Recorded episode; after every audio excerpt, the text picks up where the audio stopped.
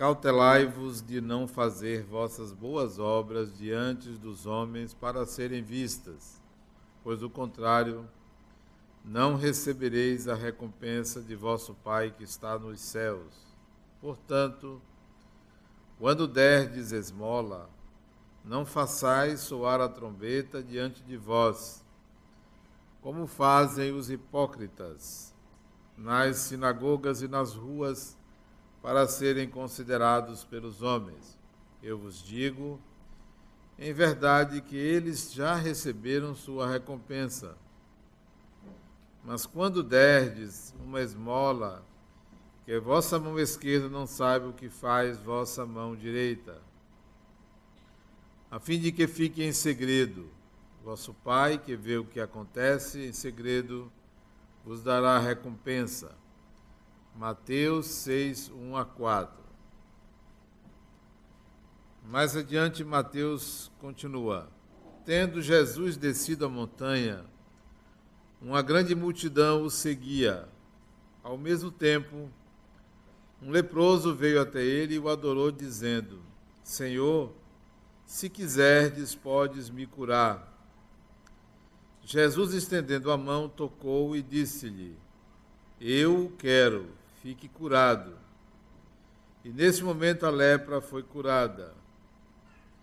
Então Jesus lhe disse: Guardai-vos de falar disso às pessoas, mas ide mostrar-vos aos sacerdotes, fazendo a oferenda prescrita por Moisés, para que isso lhe sirva de testemunho. Mateus 8, 1 a 4. Allan Kardec faz o seguinte comentário dessas duas passagens de Mateus.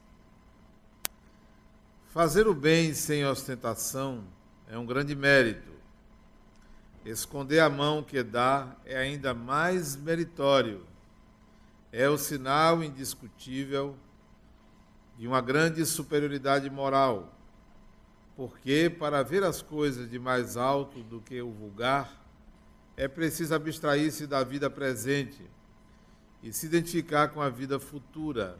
É preciso, em uma palavra, colocar-se acima da humanidade para renunciar à satisfação que procura o testemunho dos homens e esperar a aprovação de Deus.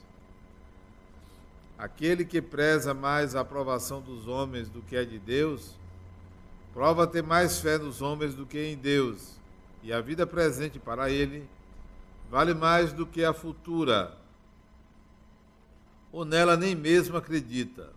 Se disser o contrário, age como se não acreditasse no que diz. Quantos existem que ajudam somente na esperança de que o ajudado irá gritar de cima do telhado o bem que lhe foi feito, que em plena luz do dia dão uma grande soma e ocultamente não dariam nem um centavo. Eis que Jesus disse: Aqueles que fazem o bem com ostentação já receberam sua recompensa.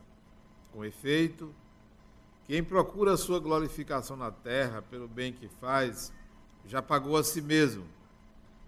Deus não lhe deve mais nada. Só lhe resta receber a punição do seu orgulho Que a mão esquerda não sabe o que dá à mão direita é uma figura que caracteriza admiravelmente a beneficência modesta. Mas se existe a modéstia real, há também a fingida, o simulacro da modéstia. Há pessoas que escondem a mão que dá, cuidando de deixar escapar um vislumbre, observando se alguém viu que escondia. Indigna paródia das máximas do Cristo. Se os benfeitores orgulhosos são depreciados pelos homens, o que será deles diante de Deus? Já receberam sua recompensa na terra, foram vistos, ficaram satisfeitos por terem sido vistos. É tudo o que terão.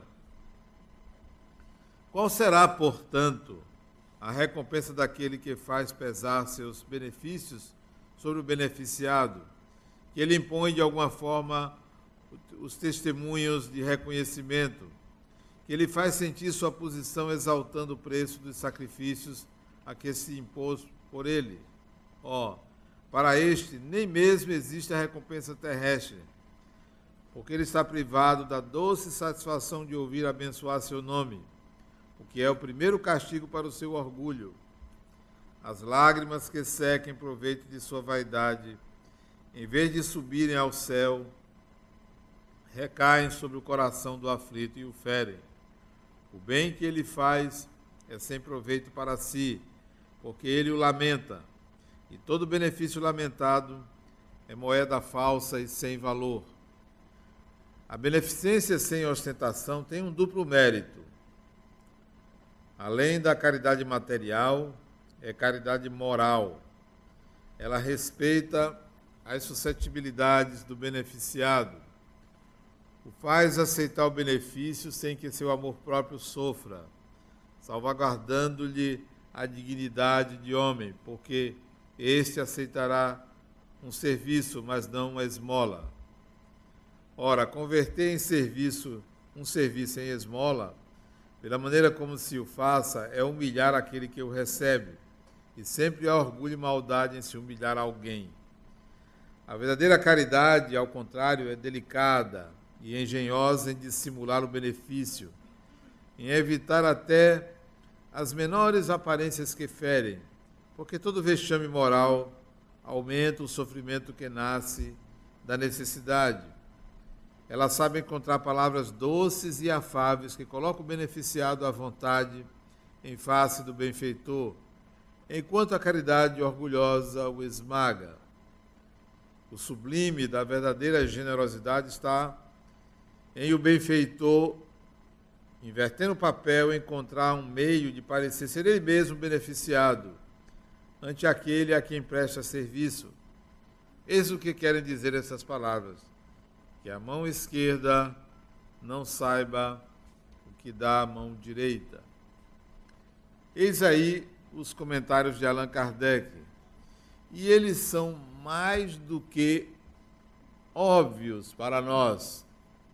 Claro que é importante que se faça a caridade anônima. Mas se ainda você não consegue fazer a caridade anônima, pode continuar fazendo aquela para os outros notarem que você é bonzinho, não tem problema. Melhor do que não fazer. Na dúvida, dê. Na dúvida, faça. Não que eu queira contrariar o que aqui está escrito, porque é claro que há um engrandecimento maior a quem dá anonimamente. Mas pode fazer sua caridadezinha para todo mundo ver. Pegue suas roupas e doe, aquelas que você não usa. Pegue uma cesta básica e dê. Pode mostrar, não tem problema. Alguns centavos, alguns reais pode doar. Mas tem algo importante que eu quero chamar a atenção, que diz respeito a essa mão esquerda e essa mão direita. A maioria de nós é destra. Quantos não são destros aqui? Quantos são canhotos aqui? Levantem a mão. Uma, duas, três, quatro pessoas que eu invejo. Como eu gostaria de ser canhoto. Chega, treinei escrever com a mão esquerda, mas não deu certo. Bom, chutar com os dois pés eu consegui. A maioria de nós é destra. A maioria de nós faz tudo com a mão, esquer a mão direita, portanto, com o lado esquerdo do cérebro, com o lado racional, com o lado objetivo. Nós somos muito objetivos pouco utilizamos o lado direito, pouco utilizamos a nossa capacidade de imaginar, de abstrair-se, de penetrar no espiritual. Então chama atenção que esta parábola também se presta a outras interpretações, ao desenvolvimento de habilidades que são escamoteadas, pouco exploradas deliberadamente negligenciadas por nós. E nós poderíamos é, ampliar nossas potencialidades, nossas capacidades, se nós, de fato, explorasse uma parte de nós pouco conhecida, que é aquela que o mundo não requisita. O mundo requisita lógica, o mundo requisita objetividade, o mundo é pragmático, a realidade exige do espírito prontas respostas e nós reservamos pouco tempo para penetrar no universo profundo, abstrato do espiritual. O nosso espiritual ainda é procurado de forma, eu diria até, racional. Por que o espiritual é procurado de forma racional? Porque a maioria das pessoas vai ao centro espírita para procurar ajuda. Está com um problema? Vai ao centro espírita. Foi no médico, não curou? Vai no centro espírita ou vai na igreja universal, na igreja católica, vai ali para buscar algo para se curar. A grande maioria é assim. Quem aqui ia passando e resolveu entrar? sem precisar. Quem aqui disse, olha, sabe uma coisa? Eu vou estudar Espiritismo. Eu vou procurar um lugar para estudar isso. Eu ouço falar, a maioria vem porque vê uma necessidade. E aí, isto é racional. A maioria vem, vê uma necessidade, fica bom, os encostos saem e a pessoa então desencosta-se do espiritismo. Vai embora. Até o próximo encosto aparecer. É super racional. Deveríamos buscar o espiritual dentro desta concepção que Jesus colocou, como alguém que está em busca da sua essência ou alguém que está em busca da sua verdadeira natureza. Ainda vamos para curar os males do corpo, os problemas psicológicos e para afastar um espírito que a gente nem sabe quem é, nem tem a curiosidade de saber, quem é que está encostado em mim? Quem é que está comparecendo? Outro dia uma pessoa veio Adenal, tem um espírito que está me perseguindo e eu preciso me livrar dele, ou ele se livrar de você. Será que não é se livrar de você? Será que você fechou um ciclo? Ainda bem que você tem um perseguindo. Quanta gente se sente solitária? Você tem alguém atrás de você? A parábola de Jesus pode também significar o seguinte: pode doar, pode doar para aparecer, é um pouco de vaidade, de orgulho, mas, sobretudo, desenvolva uma habilidade. Pode doar escondido sem ninguém ver. Isso também pode ser vaidade. Olha, eu faço diferente. Todo mundo quer aparecer, e eu quero e eu faço as coisas escondido. Olha como eu sou bom. Isso também pode ser vaidade. Mas, independentemente da forma como você faça a sua caridade, quer aparecendo ou quer escondido, desenvolva uma habilidade fundamental ao espírito, fundamental, chamada, e ele cita aqui, Allan Kardec cita aqui, chamada generosidade. A generosidade não é o ato de caridade, é o estado de espírito. Desenvolva o estado de espírito da generosidade para atingir um arquétipo, para atingir o divino. Porque o divino é generoso. Fez o que nos deu a vida, fez o que nos deu a realidade para a gente moldar então a generosidade é um estado de espírito que conecta você ao divino. E a generosidade não é um ato, não é o ato de doar, é a condição, é a capacidade, é a predisposição. Diferentemente disso, é o egoísmo.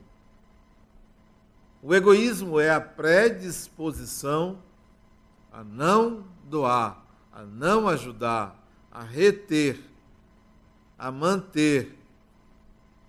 Então, independentemente da forma de doar, quer em cima de um trio elétrico, quer ajudando alguém sem que ninguém saiba, desenvolva a generosidade. E você pode perguntar, então, o que é generosidade? Que estado de espírito é esse? Que a mão esquerda não sabe o que faz a direita. Que habilidade é essa que deve ser desenvolvida?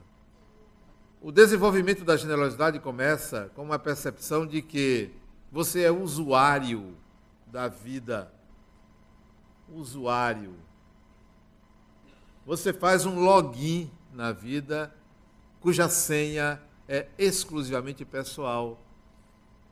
Você é usuário de um corpo, tal qual uma máquina fica obsoleto. Você é usuário de bens que você absolutamente sabe que não lhe pertence. Mas se você fica vinculado psicologicamente, você acha que aquilo é seu. Então, se você se coloca como usuário, você começa a ver que é possível compartilhar. Compartilhar. Mas não significa a generosidade que você vai dar tudo que você tem. Isso pode ser irresponsabilidade e má administração dos bens que lhe foram confiados. A generosidade é um estado de espírito, não é um ato. O ato pode ser diverso. Então a generosidade começa em você se sentir usuário da vida. Eu estou aqui passando uma temporada. Vou desencarnar, vou passar outra temporada. Vou reencarnar, vou passar uma outra temporada. São temporadas de quê? De semeadura, de integração de habilidades. Não pensem que a vida futura, como é colocada aqui, é um estado definitivo. Não é. Não é. Você volta. Volta sim. E voltou. E voltou melhor. Se não presta hoje, foi muito pior no passado. Muito pior.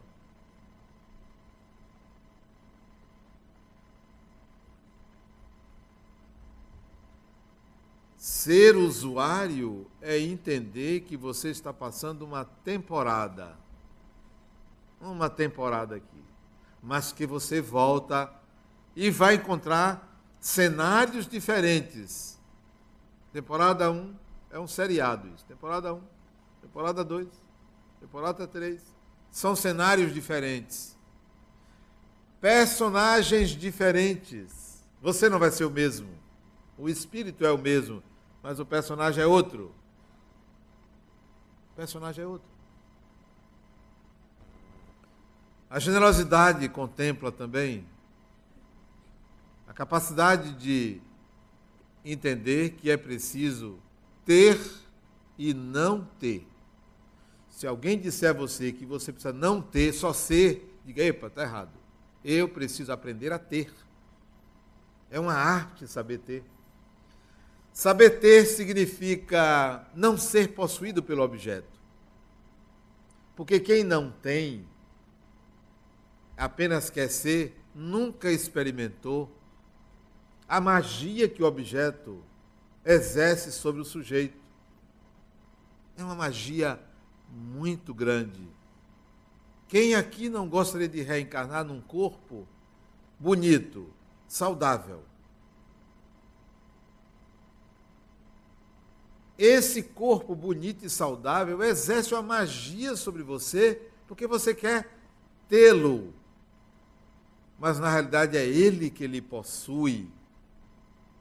Então o espírito precisa aprender a ter. Quem não gostaria de ter um bom carro? Um bom carro. Não precisa ser um Porsche. Pode ser um SUV. Quem não gostaria? O objeto exerce fascínio sobre você. Quem não gostaria de ter uma bela roupa bonita de princesa? Ontem eu fui convidado a um casamento que achei fantástico. Ela me convidou a semana passada. Ela estava linda. Eu soube a semana passada que ele ia casar, foi minha filha. Interessante. Foi, ontem eu fui ao casamento dela. Muito interessante. Estava linda. Quem não gostaria de ter uma roupa bonita? O objeto exerce fascínio sobre você. É ele que ele tem. Então você precisa aprender a ter. E não simplesmente fugir. Eu não quero. Você não sabe lidar com o objeto, é diferente. Todos nós precisamos aprender a ser e não ser. Isto é, a ter importância social e a não ter importância social. Todos nós precisamos aprender a ter coisas e a não ter coisas. Para desenvolver a generosidade. Eu não posso pegar o meu celular que foi caro e dar a uma pessoa que não tem mérito para tê-lo, que não trabalhou para tê-lo. Não posso fazer isso. Eu tenho que valorizar o objeto. Mas se eu perder, como já perdi dois, tem problema. Foi involuntário. Perdi para o alheio, porque ele botou dois, dois revólveres, então levou o que não me pertencia. Depois eu comprei outro. E esse eu perdi. Estava tão, tão ansioso em passar na alfândega com as câmeras da fundação que esqueci o celular. Não me pertencem não há problema nenhum. Vão-se os anéis, voltam-se outros anéis, viu? Claro. Esse negócio de ficar só os dedos, não, tem que voltar outros anéis, né? Vão-se os anéis, voltam-se outros anéis. Sem problema. Desenvolver a generosidade, que é o objetivo do capítulo para mim, significa você aprender a não ter e aprender a ter aprender a ser e a não ser. Quem não gostaria de ser importante? Tem uns que digam, não, eu sou tímido. A timidez é vaidade. Todo tímido é vaidoso. Sabe por quê? Porque não quer se submeter à crítica. Então disse, eu não, eu não vou lá na frente. Vaidade pura. Não quer ser criticado. Para estar aqui, é preciso aprender a receber críticas. Hoje eu estava andando com um amigo meu que dirige o centro aqui também, dizendo, Adenal é no centro espírita a sua imagem assim, ame-o ou deixe-o. Eu disse, interessante, ninguém deixa. Você tem que aprender a conviver com críticas, com o que se lhe opõe. Senão você não vai desenvolver a sua generosidade. Senão você não vai adquirir essa habilidade, que é uma habilidade ímpar. Considero algo de mais alto valor é uma pessoa generosa. Repito, não é aquela pessoa que dá as coisas. A generosidade nem sempre está no ato. Às vezes está numa palavra, às vezes está num olhar, às vezes está numa postura, às vezes está num ato às vezes está no ato. Tanto faz um ato público como no particular, porque a generosidade ela é sutil, sutil. Uma pessoa generosa você sente, nem sempre você vê, você sente. É aquela pessoa que você gosta de estar junto sem sem ela dizer nada a você. sem que você tenha sido beneficiado de maneira nenhuma. Exala. A generosidade dela exala como um perfume. E às vezes você quer ser generoso e a pessoa não compreende a sua generosidade e você fica zangado. Então não era generosidade, era apenas o ato de querer dar alguma coisa. A generosidade não se agasta com a incompreensão do outro. Não tem problema, não fiz por você. Fiz porque sou assim. Não é por você. Não é pelo outro. Porque a generosidade é uma qualidade da pessoa, independe do outro. Se o outro não aceitou, paciência, não é problema. Mas quem não é generoso fica zangado. Fica zangado. Tem pessoas que dão um presente a você e quer que você use. Isso não é generosidade. Uma pessoa aqui no centro me deu um presente, disse, fulano, eu gostei do seu presente, gostei tanto que eu dei um amigo meu. Ela ficou zangada comigo. Quer dizer, não é generosidade.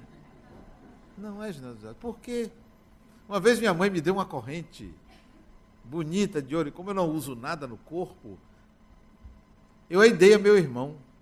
Porque eu gostava muito de meu irmão e ele não tinha. Aí eu dei para ele no dia seguinte ao meu aniversário que ela tinha me dado. Minha mãe ficou zangada comigo. Isso não é generosidade. Se é generosidade, você dá. E o outro tem que ser feliz com aquele objeto fazendo o que quiser, mas você quer ver a pessoa vestida com aquilo que você deu, se é uma roupa. A outra me deu um short. E eu dei, eu disse, olha, não gostei do seu short. Primeiro da cor. Meu vizinho me deu uma camisa feia, horrível. Eu disse, fulano, aquela camisa que você me deu tinha uns recortes assim meio bichoso. Eu não vou usar isso. Nada contra, mas eu não vou usar. Disse a ele. Eu tive que dar. Eu tive que dar, porque aquilo não é para mim. Você parece que não me entendeu. As pessoas querem dar, mas não são generosas. Não procuram a generosidade. A generosidade é uma qualidade a ser integrada por você e não está simplesmente no ato de doar. Olha o que, o que disse que lembrou Allan Kardec. Não, que lembrou Mateus. Que Jesus ia passando e um leproso pediu para ser curado.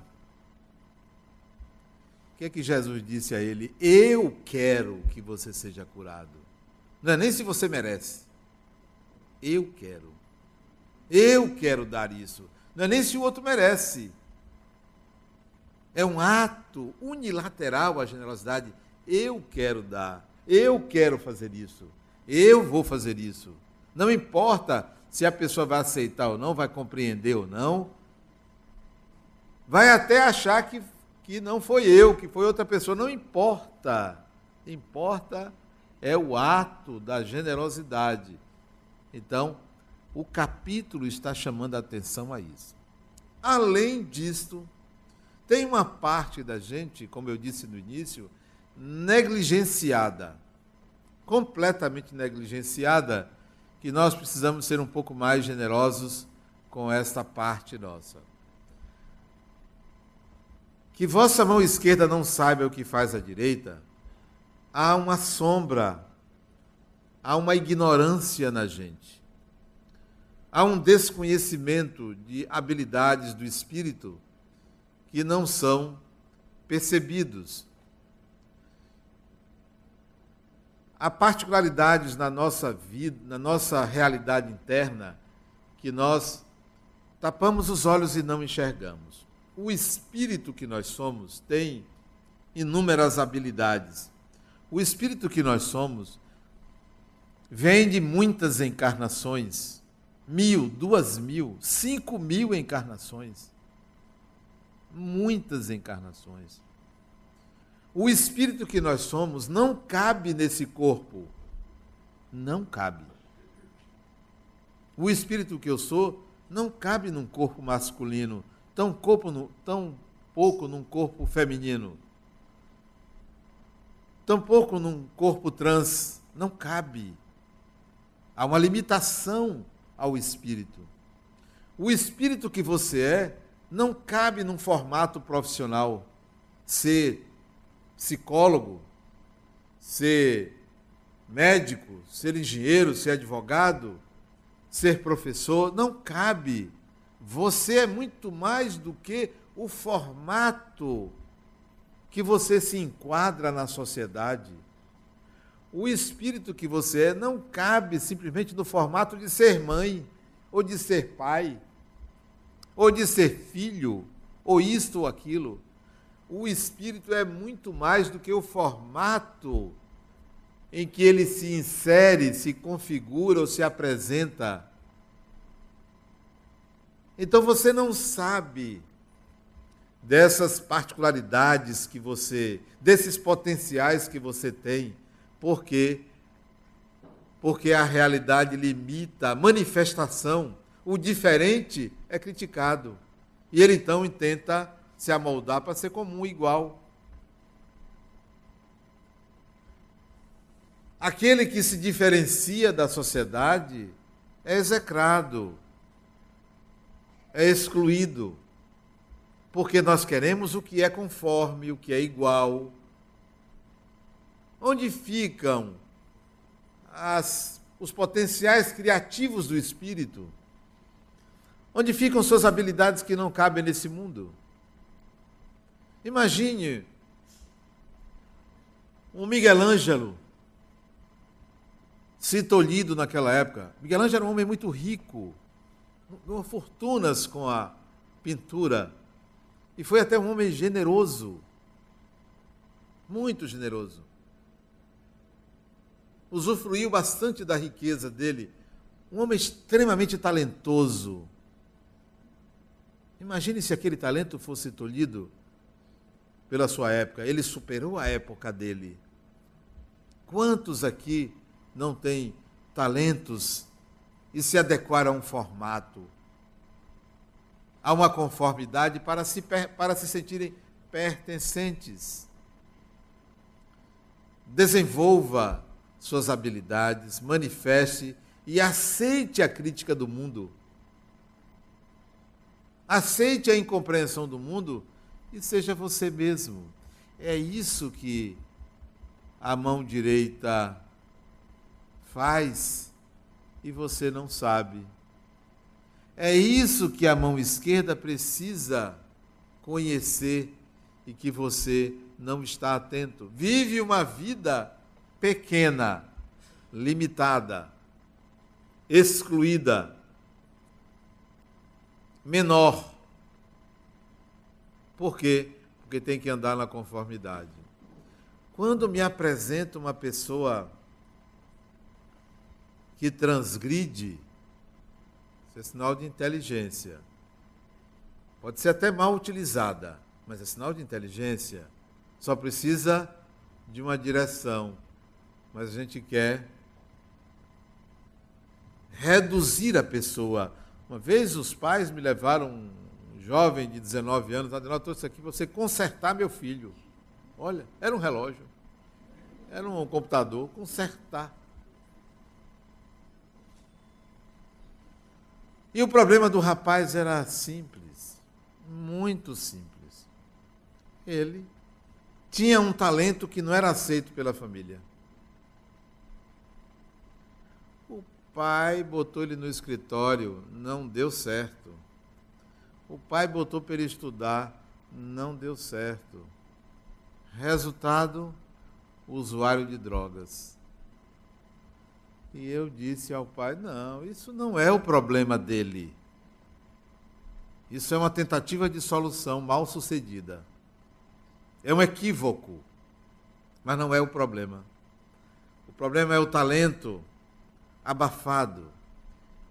Ele queria ser tocador de bateria e a família não aceitava. Eu disse ao pai: compre uma bateria para o seu filho. Mas isso não dá dinheiro. Quem disse que tem que dar dinheiro? O espírito precisa se realizar. Depois ele vai ver como é que ele vai se manter, mas ele precisa se realizar. Ele é músico e você não aceita. Quer consertar seu filho? Deixa ele ser diferente, deixa ele ser ele. E as pessoas querem moldar as outras. Tem que ser na conformidade. É, são esses talentos que estão encobertos. E a gente tem dificuldade de conviver com o nosso semelhante porque queremos que ele seja igual. Você já viu fulana como faz? O que é que tem? De perto ninguém é normal. Não tem ninguém normal de perto.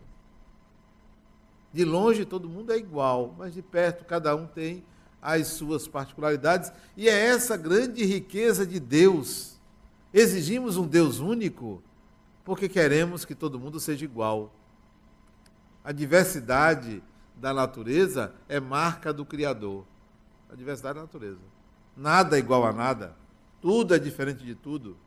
Absolutamente não existe clone. Não existe. Cada, cada objeto, cada pessoa é única, é único. Então, vamos respeitar a diversidade. Vamos respeitar o que não entendemos. Vamos respeitar o que nos incomoda, o que não aceitamos. Se a pobreza nos incomoda, vamos encontrar qual é a nossa pobreza, qual é a minha pobreza, onde é que eu sou pobre. Se nos incomoda algo, nós temos que descobrir em nós por que aquela reação. Tudo que você reage contra alguém assinala um conflito interior, que para não enxergá-lo eu estabeleço um conflito externo.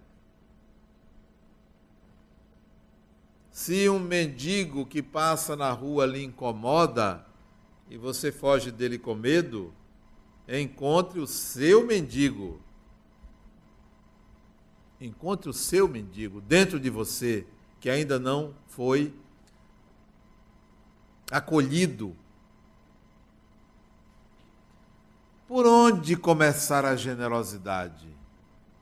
Diga assim: eu quero ser uma pessoa generosa por onde começar? Pelo ato. Pelo ato. Mesmo que ele seja público. Dê. Doe. Comece pelo ato. Mesmo que seja mecânico. Faça uma vez por semana. Faça uma vez por mês. Dê. Comece dando. Pode parecer contrário ao que eu estou dizendo, mas se você quer ser uma pessoa generosa, comece por aí. Faça uma limpa no seu guarda-roupa. Faça uma limpa na sua bolsa. Outro dia eu precisei, de uma, dando uma aula, precisei de um grampeador. Tinha uma mulher que tinha dois grampeadores na bolsa. Dê um, criatura. Fique só com um. Gulosa. Dois grampeadores. Aí eu fiquei curioso, mas por que você tem dois grampeadores na bolsa? Ah, porque se falhar um, tem o outro. Grampeador. Bolsa de mulher é um poço sem fundo, tem tudo ali, até grampeador. Então, tanta coisa tem na sua bolsa que você não usa. Dentro do seu carro, dentro da sua casa, dentro do seu guarda-roupa dentro das suas gavetas. Dê, desfaça-se, vá diminuindo. Quanto menos você tiver, melhor. Menos coisas para administrar, né? menos trabalho você vai ter. Seus bens, doe em vida. Graças a Deus eu não tenho nada dei tudo a meus filhos, porque são deles de qualquer forma, né, por obrigação. Então tome, administre. Não quero, não vou precisar. Tem necessidade? Pelo menos não fico preocupado em pagar IPTU, outras coisas, vocês é que pagam aí. Se virem. Nada. Carro, para quê? Pelo menos as multas não vão para o meu nome, né? Eu uso, vão para o nome de outra pessoa. Desfaça-se, você não precisa de nada disso. Para se sentir seguro na terra, bote sempre na sua mente: ninguém Absolutamente ninguém está seguro de nada. De nada. E não estou falando da morte, não. Porque essa é óbvia, né? Aliás, só existem duas coisas óbvias na vida, quais são? A morte e os impostos. Isso aí, as únicas duas coisas seguras, é morte e os impostos. Quando eu digo que ninguém está seguro de nada, significa dizer que você não sabe quem você é. Ou sabe? Ou tem certeza absoluta?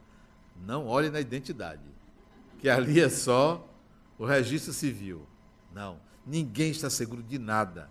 Você pensa que você é uma pessoa, olha você agindo contrariamente ao que você pensava que você era. Ninguém está seguro de nada. Absolutamente de nada. Então, não se preocupe em se sentir seguro. Talvez a segurança mais próxima do possível significa dizer assim: bom, eu não atribuo minha existência a mim mesmo. Eu existo porque alguém me criou. E esse alguém, ou esse algo, se chama Deus. Para mim, talvez essa seja uma, a segurança mais próxima da minha realidade é eu fui criado por um ser superior. Pronto. Porque eu não me justifico. A minha existência não pode ser colocada como um ato unilateral meu. Eu não me fiz. Tampouco foram meus pais que me fizeram, porque deram o receptáculo, do corpo. Então, a certeza que eu carrego é: eu sou fruto de um Criador magnânimo, generoso, porque me deu a vida e as condições de viver. Que a vossa mão esquerda não saiba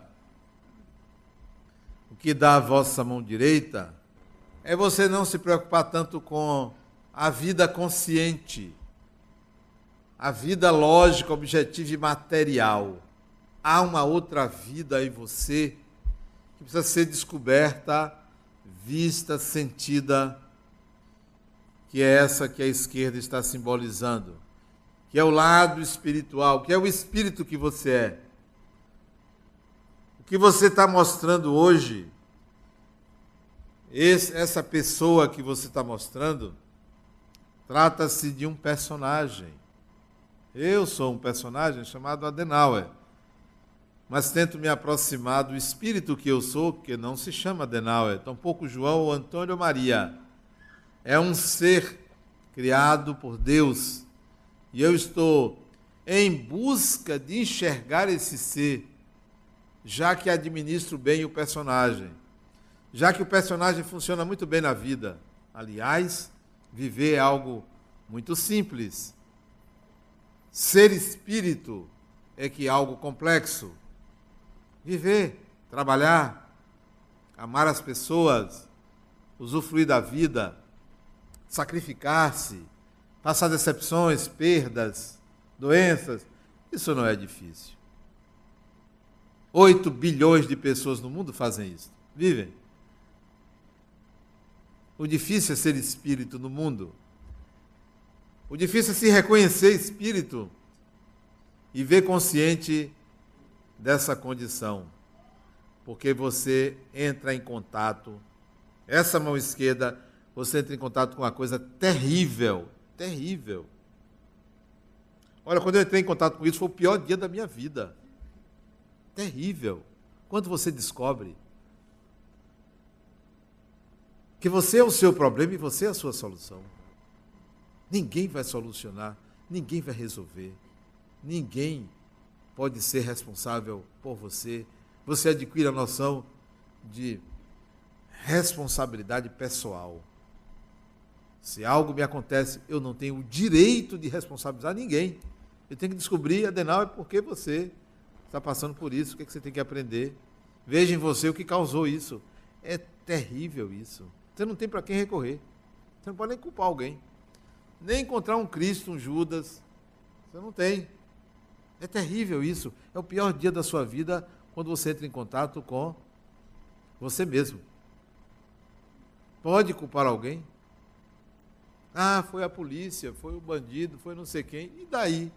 Você está passando pelo problema. Quem é que vai resolver? É você que tem que resolver o seu conflito interno, que é existir como espírito. Como espírito. Porque ser espírito não é simplesmente acreditar que existe espírito. Tem gente que acredita. Eu não acredito. Eu sou um espírito. As pessoas são espíritos. Não é uma crença. Como tem gente que acredita em Deus. Vocês acreditam que tem pessoas que acreditam em Deus? Eu não acredito em Deus. Eu sinto Deus. Não é uma crença. É um sentimento. É algo profundo. Não depende disso ou daquilo. É a única explicação para a minha existência. A única. Eu sinto isso. Alguém não acredita em Deus? Problema seu. Morra. Não sou eu que vou fazer você acreditar. Nem tenho essa pretensão. Eu não quero que você acredite. Quero que você sinta. Sinta que isto é uma condição fundamental, essencial. Aliás, a maioria dos problemas dos seres humanos se encontra na esfera da crença. Porque você acredita em coisas que lhe levam ao fundo do poço pela sua crença. Como eu disse hoje, dia, hoje de manhã, eu estava andando com, com um amigo meu, ele é médico. Ele disse, Adenauer, me apareceu um problema de saúde a essa idade, 51 anos. Fui para vários especialistas e fui para um que ele me curou com um remédio. Me falou do que eu tinha me explicou tudo, eu entendi e ele prescreveu um remédio. Eu sou médico, mas ele me pediu que eu não visse o nome do remédio. Ele me entregou o comprimido. E eu tomei ali. Fiquei bom. Fiquei bom. Que médico. Aí eu perguntei, mas que remédio é esse? Ele disse, um anti-inflamatório simples que eu mesmo prescrevo aos meus pacientes e que eu já tinha tomado e nunca surtiu efeito. Está vendo? Não foi o remédio. É sua crença. É no que você acredita. Muitos problemas humanos estão na crença no Deus que a gente quer que nos salve. Olha que armadilha. Aí vem os problemas. Porque ele não salva. E você fica a ver navios quando você deveria acreditar num Deus que diz: olha, faça a sua parte, porque eu já fiz a minha, fiz você existir, agora é por sua conta. Se esforce, trabalhe, aprenda, cresça, desenvolva-se. Não fique enchendo a minha paciência porque tem que assistir o jogo. Está ocupado, tem que ver o Vitória lá é, ser campeão, pelo menos ter uma estrela. Deus está ocupado e você fica chamando ele para te salvar. Muitas das nossas crenças são responsáveis pelos nossos problemas. Não apenas a crença nesses deuses salvadores. E outras outros adjetivos que nós aplicamos a Deus que infelizmente nos afasta da condição de sermos espíritos responsáveis pela nossa própria vida e existência. Quando vocês lerem ou ouvirem falar nesse capítulo, que vossa mão esquerda não saiba o que dá a vossa mão direita, se lembrem da generosidade. Eu preciso integrar, desenvolver, habilitar a generosidade em mim. Muita paz.